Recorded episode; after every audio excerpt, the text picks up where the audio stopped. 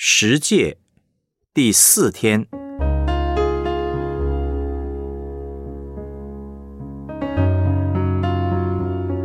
脱离偶像的辖制。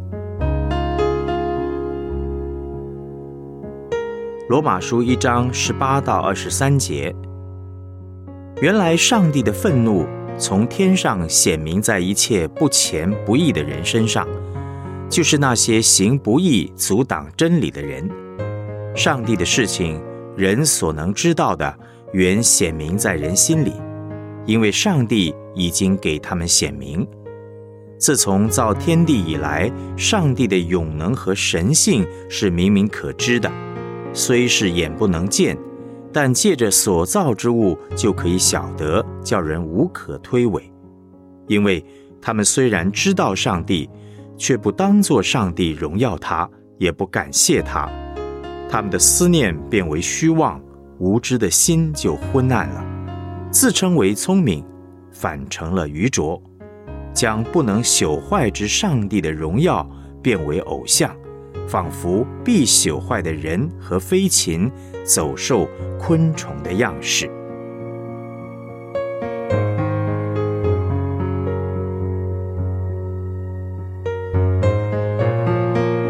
我们来思想主题信息。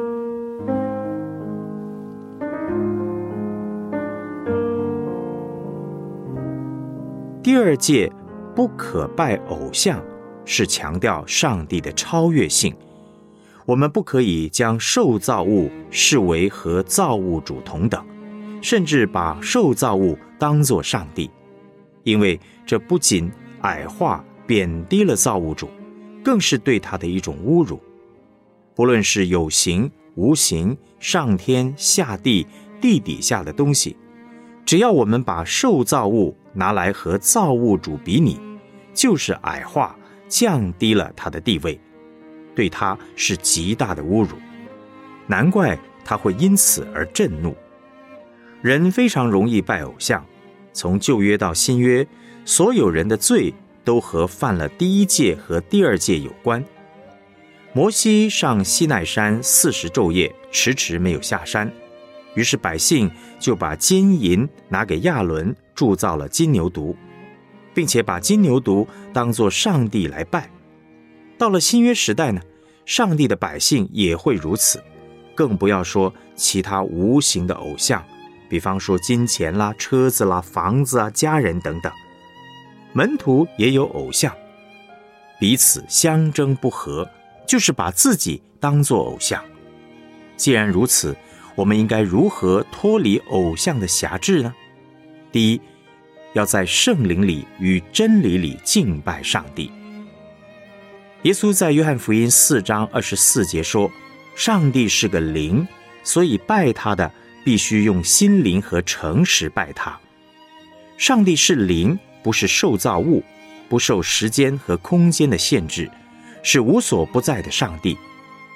然而堕落的人心思意念昏花，便把他受造物化。”以我们的思想限制他的作为和能力，我们需要圣灵帮助我们对上帝有正确的认识，才能够向他献上正确的敬拜。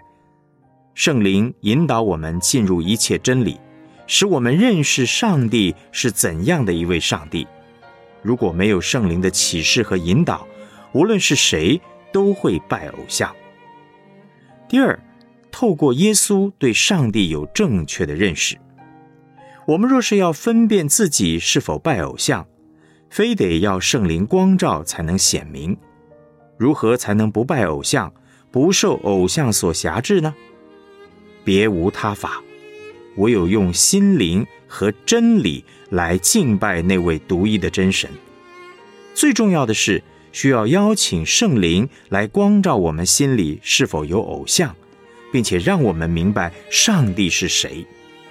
约翰福音一章十八节的经文说：“从来没有人看见上帝，只有在父怀里的独生子将他表明出来。”希伯来书一章三节的经文也说：“耶稣是上帝本体的真相。”圣灵最大的工作呢，是让我们在灵里面透过耶稣认识上帝。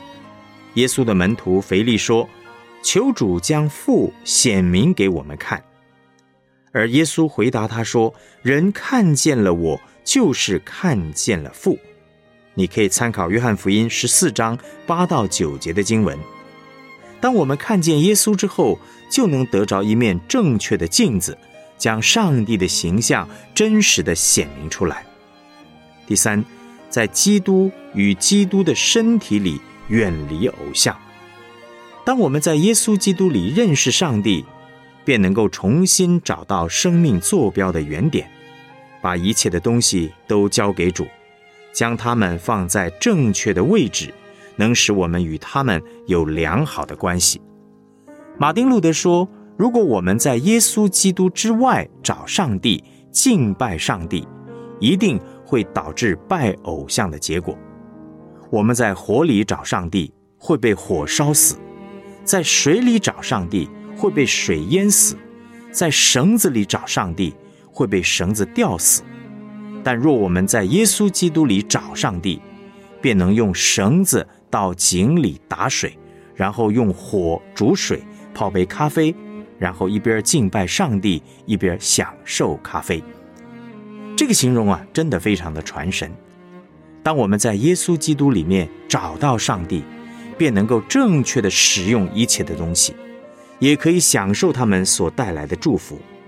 若我们把耶稣以外的东西当作上帝，我们便会要求他。带给他极大的压力，导致他损坏。也因为这些东西不是上帝，不能满足我们的需求，所以呢，会使我们感到失望和生气，造成对我们的辖制，使我们无法得着自由。所以，耶稣呼召我们放下一切来跟随他，真是一个好消息，因为他要祝福我们，要使我们在他里面得到真正的自由。不同的人内心可能会有不同的偶像，并且我们在不同的时空之下也都可能会拜不同的偶像。但最糟糕的情况是心里有偶像却不自知。唯有让上帝透过基督，透过基督的身体对我们说话，我们才能发现谁是真正的上帝，才能得到真正的自由。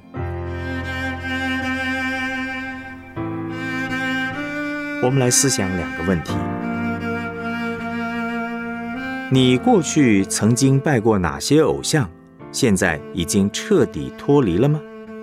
当初你拜这些偶像的动机为何呢？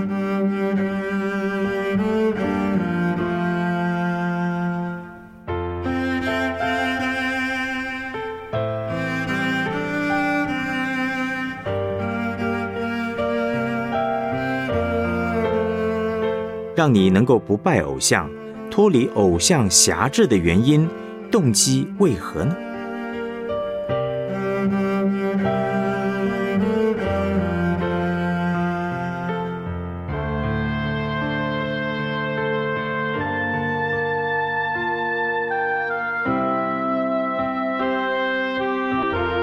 我们一起献上祷告，主啊。求圣灵光照我心中是否有偶像，让我愿意离弃偶像，回转归向你。主啊，你说圣灵来要引导我进入一切真理，使我认识你。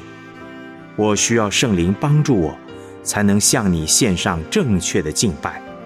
恳求主使我荣耀你，并且单单敬拜你。